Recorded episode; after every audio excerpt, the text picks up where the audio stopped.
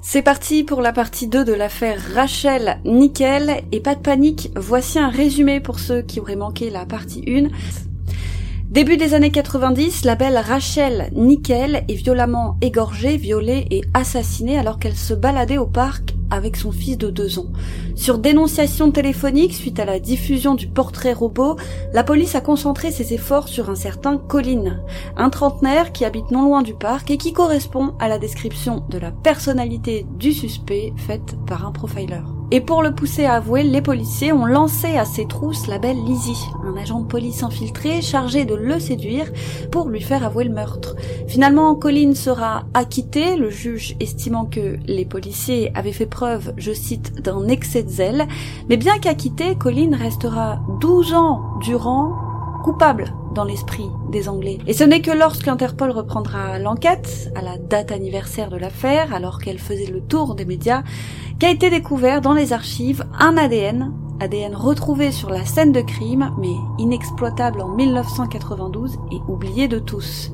Et cet ADN n'est autre que celui d'un certain Robert Naper, un prédateur sexuel condamné. Je vous propose donc de découvrir son histoire. Aujourd'hui, la terrible histoire de Robert Naper.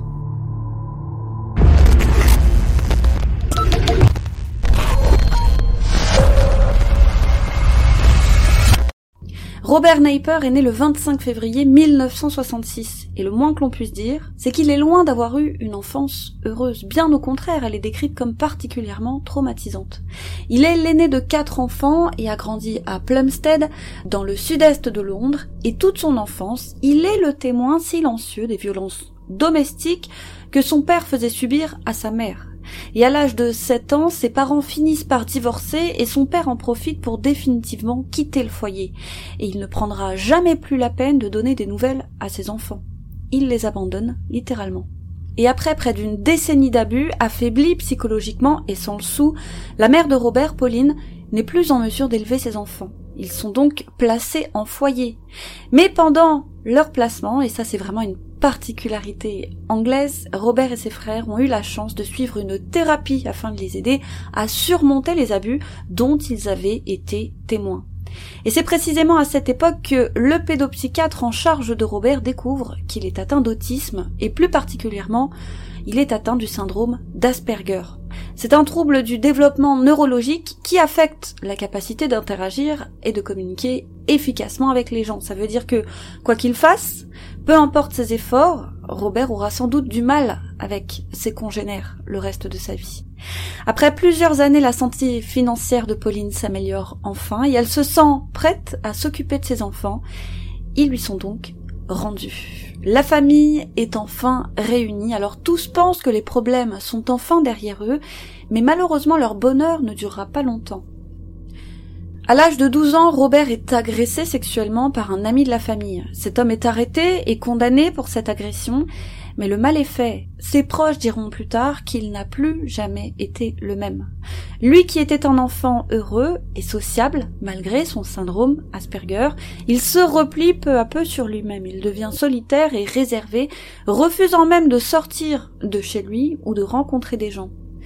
Sa nature timide et sa différence fait qu'il n'a pas beaucoup d'amis. Le pauvre est victime de harcèlement scolaire, un harcèlement terrible fait d'intimidation, de coups et de moqueries. Un harcèlement qui durera plusieurs années. Et où qu'il atterrisse, peu importe la classe ou l'année, c'était toujours pareil, il devenait aussitôt le pestiféré sur lequel il était facile de passer ses nerfs. Alors petit à petit, Robert s'en est lui aussi pris à plus faible et fragile que lui, en l'occurrence ses petits frères. Ainsi, quand il rentrait de l'école, il rejetait toute la colère qu'il avait accumulée tout au long de la journée sur eux. Et il répétait les mêmes abus qu'on lui faisait subir à l'école, à savoir coups, intimidation et moquerie. Mais plus grave encore, il sera surpris à plusieurs reprises par sa mère, en train d'espionner sa petite sœur lorsqu'elle se déshabillait. Et sa mère en était littéralement effarée au point où elle n'a pas tardé à l'emmener voir un psychiatre.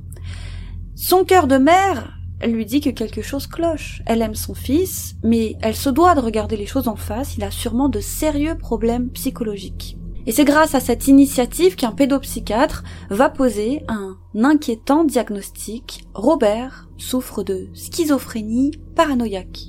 Le professionnel de la santé explique à Pauline que son fils présente tous les signes de la maladie. C'était par exemple un menteur pathologique, ce qui dans certains cas est l'un des symptômes de la maladie. Et le moins que l'on puisse dire, c'est que Robert appliquait la maxime plus c'est gros, plus ça passe. Il disait à qui voulait l'entendre qu'il avait été kidnappé par l'IRA, à savoir l'armée républicaine irlandaise, qu'on lui avait également coupé les doigts et qu'ils avaient fort heureusement repoussé, il disait également avoir rencontré la reine d'Angleterre et avoir reçu un prix Nobel, rien que ça. Et sa mère ne s'était pas inquiétée plus que ça au début, elle pensait que c'était normal pour un enfant de mentir et qu'il faisait ça pour attirer l'attention. Elle était persuadée que ça passerait avec l'âge, mais lorsque le diagnostic est tombé, elle s'est alors demandé si ça allait effectivement passer un jour. Mais elle a de l'espoir, elle se dit que si c'est pathologique, eh bien c'est que ça se soigne. Bref, le temps passe, à 16 ans, Robert quitte l'école, finit les boulis, finit les harceleurs, il se lance dans la vie active et décroche, sans mal, un emploi de commis de cuisine. Mais bien qu'il ait enfin quitté l'école, et son lot donc de harceleurs, son comportement ne s'améliore pas, c'est pire même, il devient encore plus bizarre, et notamment, encore et toujours d'ailleurs, avec sa petite sœur. Il la met mal à l'aise il l'épie, il la frôle, son regard est lubrique, alors Pauline, la maman, s'organise pour ne jamais le laisser seul avec elle. Mais alors qu'il a 18 ans, dépassé, Pauline n'arrive plus à le contrôler et elle prend alors la lourde décision de le mettre à la porte, dans le but de protéger sa fille. Il trouve alors un nouvel emploi dans une usine et emménage dans son propre appartement. Et c'est à l'âge de 20 ans qu'il a ses premiers ennuis avec la justice. Il est alors accusé de se balader dans la rue avec un pistolet à air comprimé chargé. Or, c'est interdit, c'est considéré comme une arme, c'est là sa première infraction pénale, et c'est justement parce que c'est la première que les policiers vont simplement lui donner un avertissement et lui confisquer son arme. Mais ensuite Robert s'est mis à épier des femmes qui vivaient non loin de chez lui, et comme ça ne suffisait pas, il s'était également mis à montrer ses parties intimes en public. Et ce n'est là que le début d'une multitude d'agressions qui vont progressivement monter en intensité. Les méfaits commis par Robert sont toujours plus graves et toujours plus violents. Et c'est en 1989, à l'âge de 23 ans, qu'il commet son premier viol, à Plumstead, dans le sud-est de Londres. Le premier d'une longue liste.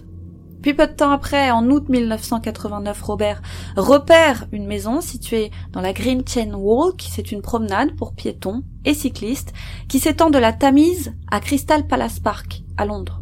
C'est vraiment un très très très très long chemin. Et cette maison avait la particularité d'avoir sa porte de derrière souvent ouverte, du moins c'est ce qu'il avait remarqué. Alors Robert n'a peur, masqué, en profite un jour pour rentrer discrètement dans cette maison. Il traverse tout aussi discrètement le salon et il faut avoir de l'audace pour faire ça car la maison n'est pas vide. Il y a les enfants de la famille dans le salon et alors qu'ils ont le regard plongé dans leur écran, Robert en profite pour traverser le salon en faisant bien attention bien évidemment de ne pas se faire surprendre. Il emprunte ensuite l'escalier qui mène vers l'étage et grâce à ses repérages préalables, il sait que la maman est là-haut la pauvre femme est alors en train de se sécher les cheveux dans sa chambre lorsque d'un coup elle a aperçu Robert, qui n'est à ses yeux qu'un inconnu armé d'un couteau. Elle se séchait les cheveux et quand elle s'est retournée, elle a vu un homme tenant un couteau devant l'entrée de sa chambre, imaginez la scène d'horreur, et Robert la menace. Il lui dit que si elle fait du bruit, il va tuer ses enfants. Alors pour les protéger, elle garde le silence. Et Robert en profite alors pour la violer sous la menace de son couteau. Une fois fini, il se rhabille tranquillement, et il en profite pour conseiller à sa victime de, je cite, fermer la porte à clé à l'avenir, avant de fuir dans la nuit et de rentrer chez lui. La police va avoir la chance de retrouver de l'ADN sur le corps de cette pauvre femme traumatisée. Il sera prélevé, mais jamais la police ne fera la connexion avec Robert. Les sciences médico-légales n'en sont alors qu'à leur balbutiement. Et donc il ne sera jamais interrogé. Et cette attaque sera d'ailleurs la toute première référencée de celui qui sera surnommé par la presse le violeur de la Green Chain. Et bizarrement, peu de temps après l'attaque, Robert décide de tout avouer à sa mère. Il lui avoue donc avoir violé une femme à Plumstead. Il lui raconte même tous les détails les plus sordides. Alors forcément, Pauline pense à sa fille, Elle savait que quelque chose n'allait pas chez son aîné, alors face à ces terribles révélations, elle décide de prendre son téléphone et de contacter la police pour tout leur dire des confessions de son fils. Les policiers promettent à Pauline de vérifier dans leur dossier si une agression similaire à celle avouée par son fils a bien eu lieu à Plumstead, et d'ailleurs ils le feront avec soin, mais malheureusement ils ne vérifieront que les affaires s'étant déroulées les quelques jours avant l'appel de Pauline. Or l'agression avait eu lieu bien avant. Et donc les policiers sont bien incapables de retracer le crime. Ils ne donneront, de ce fait, aucune suite à l'appel de Pauline. Une fois encore, Robert s'en tire avec beaucoup, beaucoup de chance, contrairement à Colline plus tard, comme on l'a vu dans la première vidéo. Et Robert de son côté va continuer ses exactions. Il continuera à violer des femmes et des adolescentes le long de la Green Chain Walk. Et s'il a choisi de sévir le long de la Green Chain Walk, ce n'est pas par hasard. C'est parce que c'est une zone où il y a beaucoup d'arbres, il y a beaucoup de fourrés et de hautes herbes. C'est un endroit où il est donc très facile de se cacher dans le noir que ce soit pour attendre une victime potentielle, pour pouvoir également commettre un crime sans être vu, et enfin pour pouvoir prendre la fuite de manière discrète. Donc c'est là le terrain de chasse de Robert. Et Robert continuera à sévir le long donc de la Green Chain Walk, mais ses attaques sont toujours plus violentes. Ainsi le 10 mars 1992, il tente cette fois de violer une jeune fille de 17 ans. Et huit jours plus tard, il agresse sexuellement une autre adolescente sous la menace d'un couteau. Et le mois suivant, en mai 1992, Naper se jette en plein jour sur une femme de 22 ans qui promenait alors son enfant en poussette le long de la Green Chain Walk. Il la saisit, la traîne jusque dans les fourrés situés non loin du chemin, puis il l'étrangle. Il la bat et il la viole à donc seulement quelques mètres de son bébé, alors dans sa poussette avant enfin de prendre la fuite. La pauvre femme est sous le choc, mais elle s'en sort sans séquelles. Sans séquelles physiques, du moins. Ça veut donc dire que le petit Alex, le fils de Rachel Nickel, qui avait assisté au meurtre de sa mère, ça veut dire qu'il n'a pas été le premier enfant en bas âge à avoir assisté à l'agression de sa mère. Et c'est ainsi que Robert Naper fera régner la terreur pendant de nombreuses années le long de ce chemin. Il s'attaquera à plus de 80 femmes. Et la plupart de ses victimes étaient de jeunes femmes qui se baladaient seules avec leurs enfants. Et ce n'est pas un hasard. Robert choisissait ces femmes en particulier, car il a vite compris qu'elles représentaient des proies faciles et dociles, vu qu'elles étaient prêtes à tout pour protéger leurs enfants. Et puis arrive ensuite le tour de Rachel Nickel, une maman de 23 ans, égorgée et violée sous les yeux de son garçon de 2 ans. Elle a été égorgée si profondément qu'elle en a été presque décapitée. Et la Green Chain, ce n'est pas si loin de Wimbledon Common, le parc où a été tuée Rachel. Alors forcément, quand les policiers de la Green Chain entendent parler du meurtre de Rachel, ils se mettent en relation avec les enquêteurs en charge de cette affaire, persuadés que le meurtrier de Rachel est probablement l'homme qu'il traque. Après tout, le profil de la victime est le même que celui des victimes de la Green Chain. Mais les enquêteurs de l'affaire de Rachel vont balayer d'un revers de main les suggestions de leurs collègues, persuadés qu'il ne s'agit absolument pas du même homme, et que donc le meurtre de Rachel n'est absolument pas lié aux agressions du violeur de la Green Chain. Et si les enquêteurs de l'affaire Rachel Nickel sont persuadés qu'il ne s'agit pas du même homme, c'est parce que Rachel a été assassinée dans le sud-ouest de Londres, alors que les attaques du violaire de la Green Chain avaient eux lieu dans le sud-est de Londres. Et forcément, ça a mis en rage les enquêteurs de la Green Chain, furieux qu'on ne les écoute pas, et surtout, frustrés. Ils ne peuvent rien faire. Personne ne les écoute, et pourtant ils sont persuadés qu'il s'agit de leur homme, et qu'ils peuvent aider à faire avancer l'enquête de Rachel et inversement. L'enquête de Rachel peut les aider dans leur enquête. Et le plus surprenant dans tout ça, les amis, c'est que Paul Britton, souvenez-vous, c'est le profiler qui travaillait sur l'enquête de Rachel, et qui a donc aidé à faire avancer l'enquête en dressant le profil probable du tueur, qui se rapprochait d'ailleurs de celui de Robert, preuve que Paul Britton connaît effectivement son travail. Mais, bien mais, et c'est ce qui va faire que Paul va être littéralement ridiculisé. C'est que le plus fou, c'est que Paul travaillait au même moment sur l'affaire du violeur de la Green Chain. Et il n'a pas fait le rapprochement entre toutes ces affaires, alors même que les deux profils qu'il avait établis dans ces deux affaires étaient vraiment très très très similaires. Et à terme, quand tout sera exposé au grand jour, Paul passera pour un amateur. Beaucoup iront même jusqu'à lui jeter la pierre, le tenant responsable des meurtres que Robert allait bientôt commettre. Car oui, Rachel n'a pas été la dernière victime de Robert. Mais en 1992, voilà que l'étau se resserre, Robert est cette fois dans le viseur des policiers. Non pas pour son meurtre et ses viols, non. Il est simplement suspecté d'avoir harcelé une policière. Alors son domicile a été perquisitionné et, ô surprise, il y avait de nombreuses armes chez lui. Bien plus que n'en a besoin un seul homme. Et il y avait donc un pistolet avec ses munitions, une barre de fer, une arbalète, des flèches et deux énormes couteaux. Et Robert est alors poursuivi en justice et condamné à purger huit semaines de prison pour possession d'une arme à feu. Et le juge, lors de l'audience, a été un juge pour le moins visionnaire. Il a déclaré que selon lui, Robert était probablement une personne extrêmement dangereuse. Il ira même jusqu'à le qualifier de véritable danger pour la société. Et Robert, dès sa sortie de prison, se remet en chasse. Et le moins que l'on puisse dire, c'est qu'il met du cœur à l'ouvrage, puisque bientôt l'affaire du violeur de la Green Chain est sur toutes les bouches. Il enchaîne tellement les agressions qu'on ne parle plus que de lui. Autour de la machine à café, au travail, en famille, devant le journal télévisé, à l'école, partout on parle de lui. Les habitants de Londres savent désormais qu'un violeur en série est dans la nature, et les femmes du sud-est de Londres ne se sentent plus en sécurité. Et les plus craintives n'hésitent pas à se faire accompagner, à éviter de sortir, ou alors à sortir à plusieurs. De leur côté, les policiers réussissent à obtenir l'ADN du violeur de la Green Chain grâce aux échantillons de sperme retrouvés sur certaines victimes. Et enfin, grâce au témoignage des nombreuses victimes, un portrait robot du violeur de la Green Chain est mis au point et diffusé dans les médias dans l'espoir que quelqu'un puisse le reconnaître et l'identifier. Et après avoir vu le portrait robot, deux voisins de Robert Naper contactent la police pour leur dire que l'homme du portrait robot lui ressemble énormément.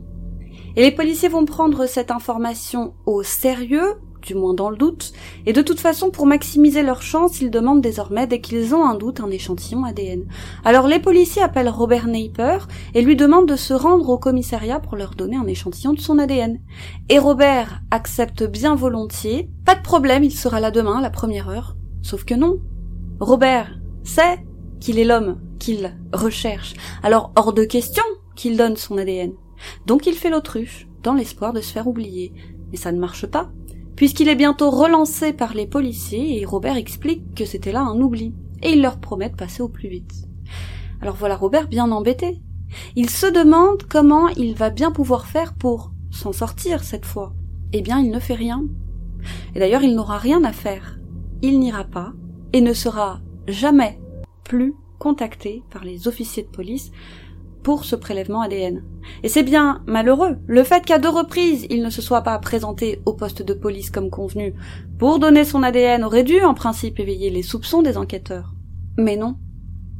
Et si les enquêteurs n'ont pas insisté, ce n'est pas le fruit du hasard, c'est qu'en réalité ils ne pensent pas que Robert soit le violeur de la Green Chain. En effet, la plupart des victimes avaient dit aux policiers que leur agresseur faisait entre 1m73 et 1m80. Or, Robert Naper, lui, mesure 1m88. Ils étaient donc persuadés que Robert était bien trop grand pour être le meurtrier et le violeur en série qu'ils cherchent depuis tant d'années. Et encore une fois, Robert Naper passe entre les mailles du filet. Et il est même écarté de la liste des suspects à cause de sa taille. C'est tout bénef pour Robert.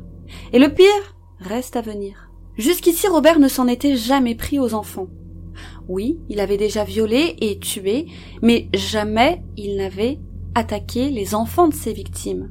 Souvenez-vous, il a laissé le petit Alex en vie. Il ne lui a même pas prêté attention en réalité. Mais en novembre 1993, soit près d'un an et demi après le meurtre de Rachel, les choses vont basculer.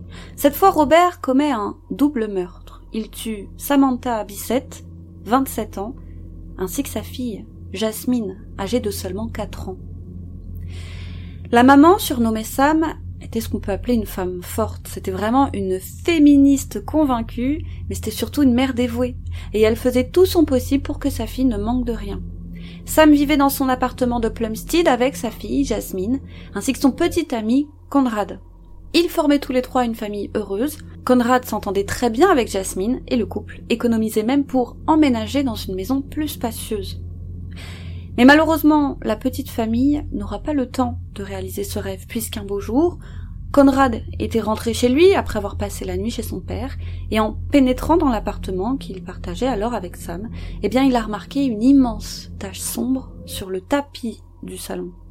Ça l'a étonné, d'ordinaire Sam est quelqu'un d'assez à cheval sur la propreté. Elle n'aurait donc jamais laissé une tache sans la nettoyer, du moins sans essayer de la nettoyer, mais là de toute évidence la tache est restée telle qu'elle. Alors mécaniquement, Conrad est allé à la cuisine chercher un chiffon, et il a été étonné de trouver la cuisine sans dessus-dessous.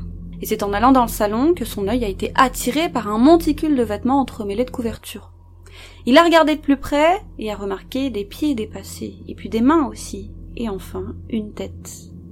Et cette tête, c'est celle de Sam. La pauvre a été recouverte de vêtements et de couvertures. Et quand il l'a vue, au fond de lui, il a immédiatement su qu'elle était morte. Il savait qu'elle n'était pas simplement blessée ou endormie. Il s'est donc dirigé vers le téléphone pour appeler les urgences quand soudainement, il s'est rappelé que la petite Jasmine était censée être à la maison avec sa mère ce jour-là. Et se disant que la petite était peut-être encore en vie, il a foncé à l'étage pour se rendre dans la chambre où elle dormait. La petite était bien dans son berceau, cependant Conrad ne pouvait pas bien la voir car elle était recouverte de sa couverture. Alors il s'est approché et l'a observée quelques secondes, et c'est à ce moment qu'il s'est rendu compte qu'elle ne respirait plus et qu'elle aussi était morte. Il est donc redescendu pour appeler les secours. Les experts médico-légaux qui ont travaillé sur l'affaire diront plus tard que c'était l'une des pires scènes de crime qui leur avait été donnée de voir. La scène était tellement atroce que le photographe de l'équipe médico-légale a dû, pour des raisons de santé mentale, prendre deux ans de congé.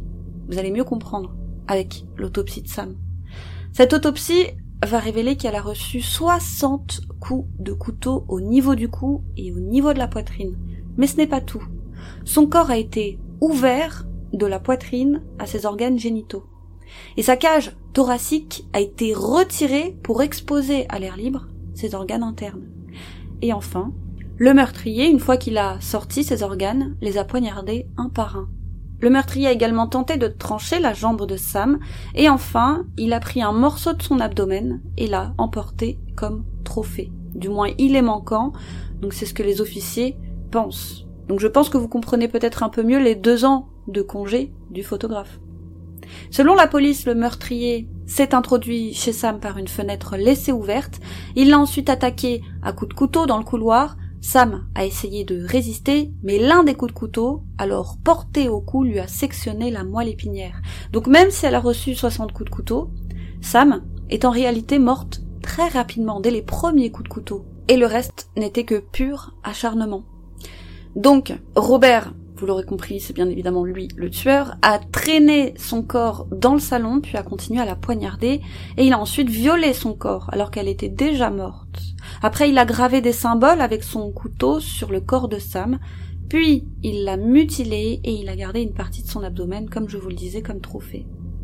Ensuite, il est monté à l'étage où Jasmine dormait dans son berceau, et alors qu'il ne s'était jamais attaqué sexuellement à une fillette, là il passe le cap et l'agresse sexuellement avant de l'étouffer avec sa couverture. Et rappelons que Jasmine, encore une fois, n'avait que quatre ans. Puis Robert a pris la fuite par la même fenêtre par laquelle il était entré. Et à ce stade de l'enquête, les policiers n'ont aucune idée de qui est le tueur. Et le nombre important de coups de couteau portés à Sam laisse penser aux policiers que le tueur lui en voulait personnellement, et que donc il la connaissait probablement. Ils ont donc interrogé Conrad afin de savoir si Sam avait des ennemis, et si quelqu'un pouvait lui en vouloir, mais il n'y avait personne. Comme dans le cas de Rachel Nickel, Sam n'avait aucun problème avec qui que ce soit. Et lors de ces interrogatoires, Conrad va confier quelque chose d'étrange aux enquêteurs. Il s'est souvenu que peu de temps avant la mort de Sam, elle lui avait confié qu'elle avait l'impression d'être surveillée et suivie. Une semaine avant son meurtre, elle lui avait dit qu'elle avait regardé par la fenêtre et qu'elle avait aperçu un homme qui l'espionnait.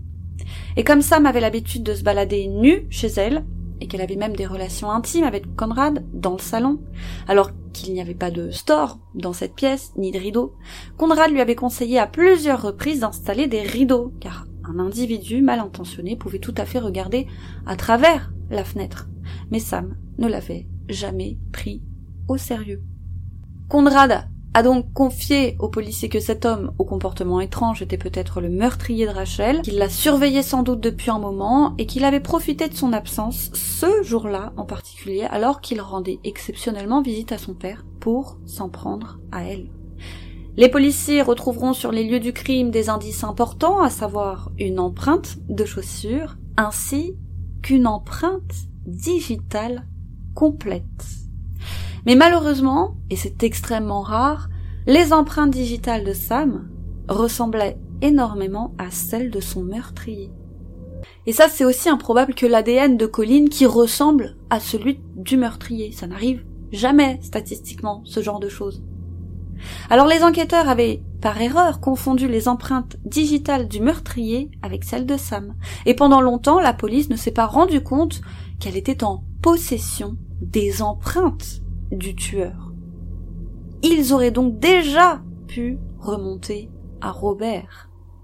Encore une fois, on appelle en urgence le profileur Paul Britton, mais il ne fait toujours pas la connexion avec le meurtre de Rachel Nickel, ainsi que l'affaire du violeur de la Green Chain. Remarquez que Paul est dans toutes les enquêtes. Mais les affaires stagnent jusqu'en mai 1994 lorsque les enquêteurs décident de réexaminer les empreintes retrouvées sur la rambarde à l'extérieur du domicile de Samantha. Et ça va payer, puisque à ce moment ils se rendent compte de leur erreur. Ces empreintes, bien qu'extrêmement ressemblantes, étrangement même je dirais ressemblantes, à celles de Sam, ne sont absolument pas celles de Sam. Et donc, si ce ne sont pas celles de Sam, ce sont donc celles du tueur.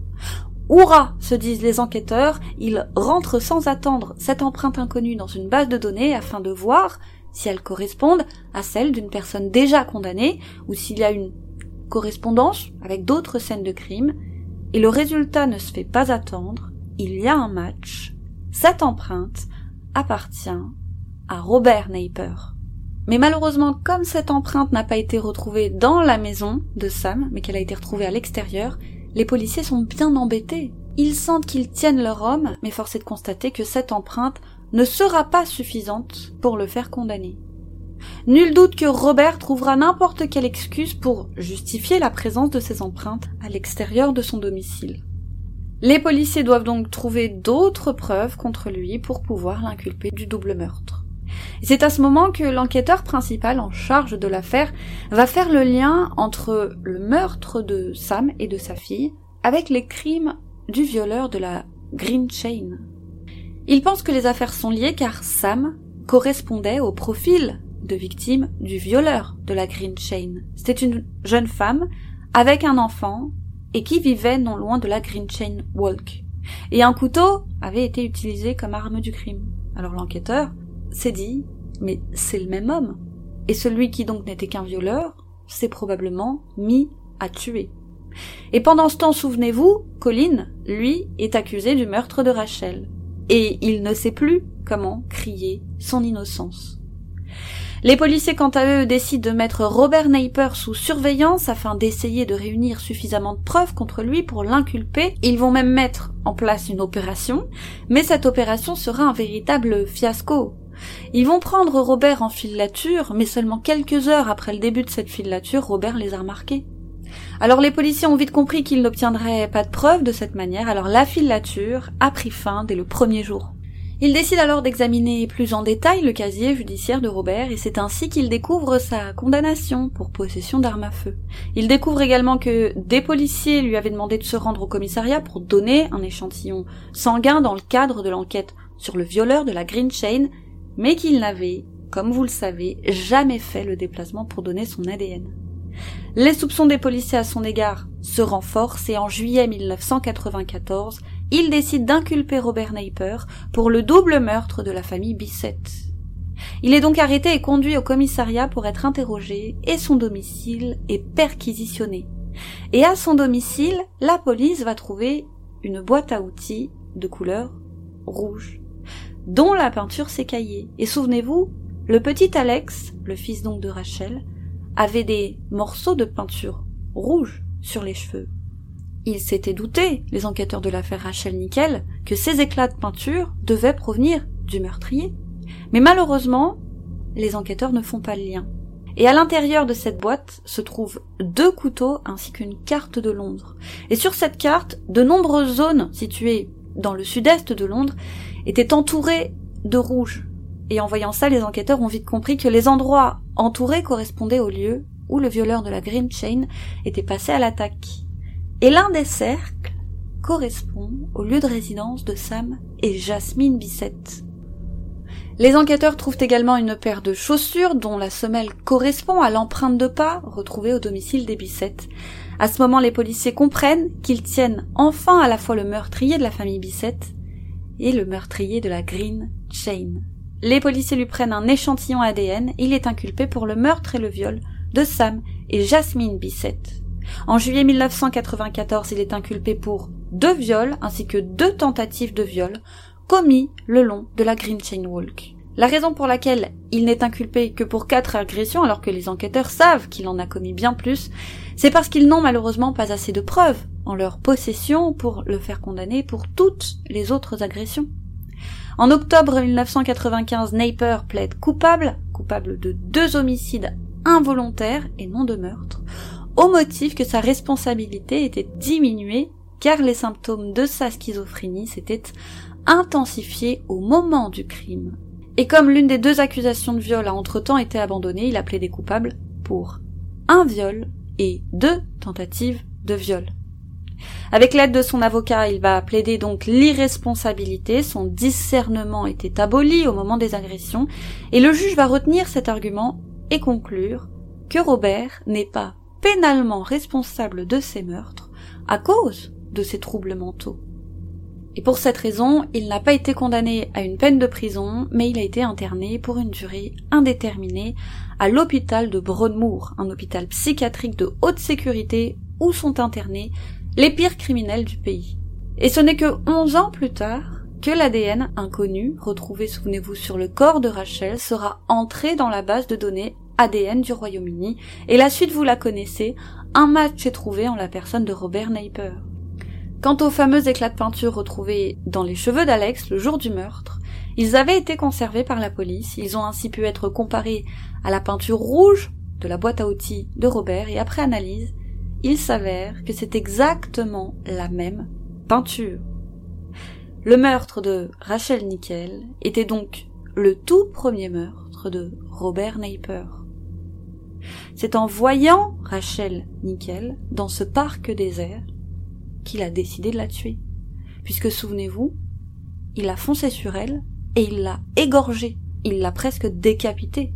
Son intention était de la tuer et ensuite de la violer, contrairement à ses victimes de la Green Chain Walk. Et donc, après une décennie, le pauvre Colin Stagg est enfin exclu de la liste des suspects. Il était bien innocent, comme il l'avait toujours clamé, et aussi et surtout, la famille de Rachel et les Anglais le croient enfin. Il n'est plus le violeur et le tueur qui était sorti libre du tribunal faute de preuves. Chacun se rend alors compte de son erreur. Et rappelons que Colin a littéralement été harcelé par la police, la presse et les Anglais. En juin 2006, Naper est interrogé donc dans le meurtre de Rachel. Il nie toute implication, affirmant qu'il ne se trouvait pas à Wimbledon Common le jour du meurtre, ce qui après enquête sera contredit. On découvrira que ce jour-là, il avait rendez-vous avec un psychiatre dont le bureau se situait à proximité de Wimbledon Common. Et en plus de ça, Robert avait encerclé Wimbledon Common sur la carte de Londres qui avait été retrouvée, souvenez-vous, à son domicile. C'était le seul endroit à l'ouest de Londres qui avait été encerclé. Les autres endroits entourés se trouvant dans le sud-est de Londres.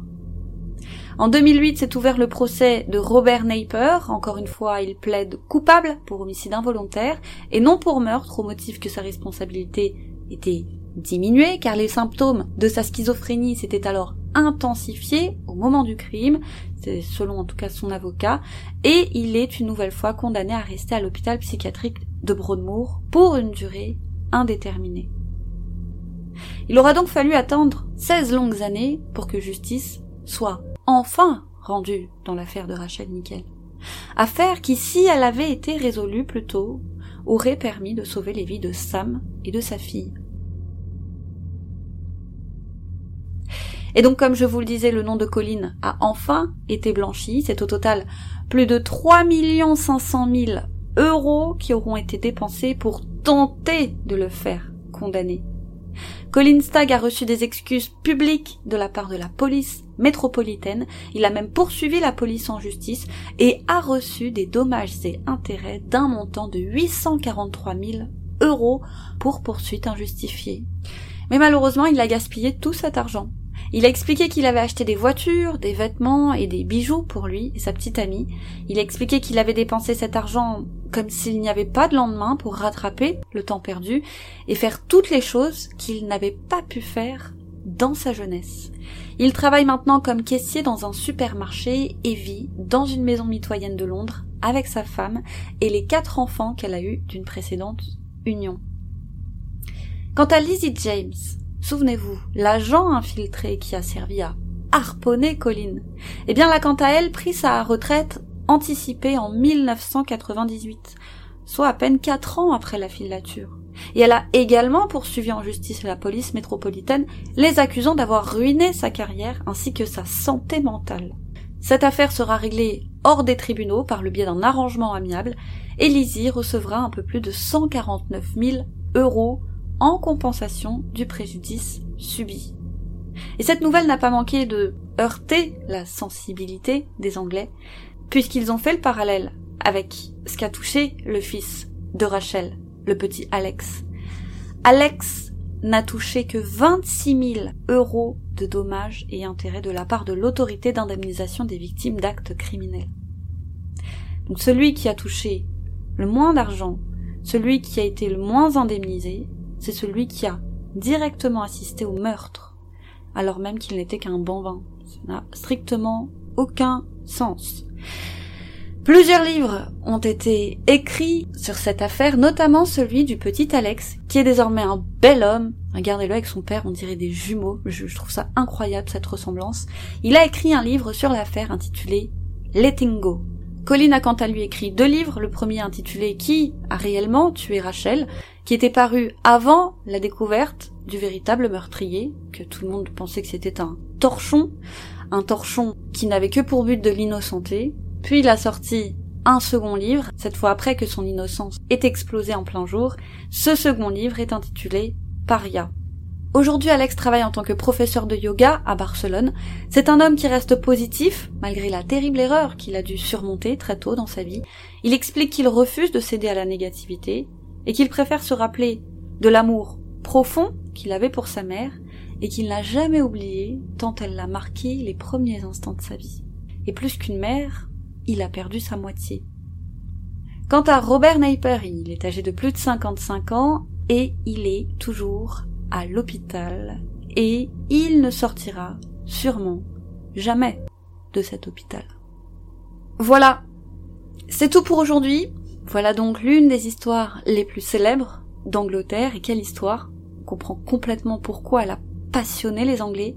N'hésitez pas à nous suivre sur notre Instagram les Ucrim Sisters, à faire un tour sur notre Tipeee. Quant à nous, on vous dit à très vite sur Ucrim pour une autre triste histoire les amis.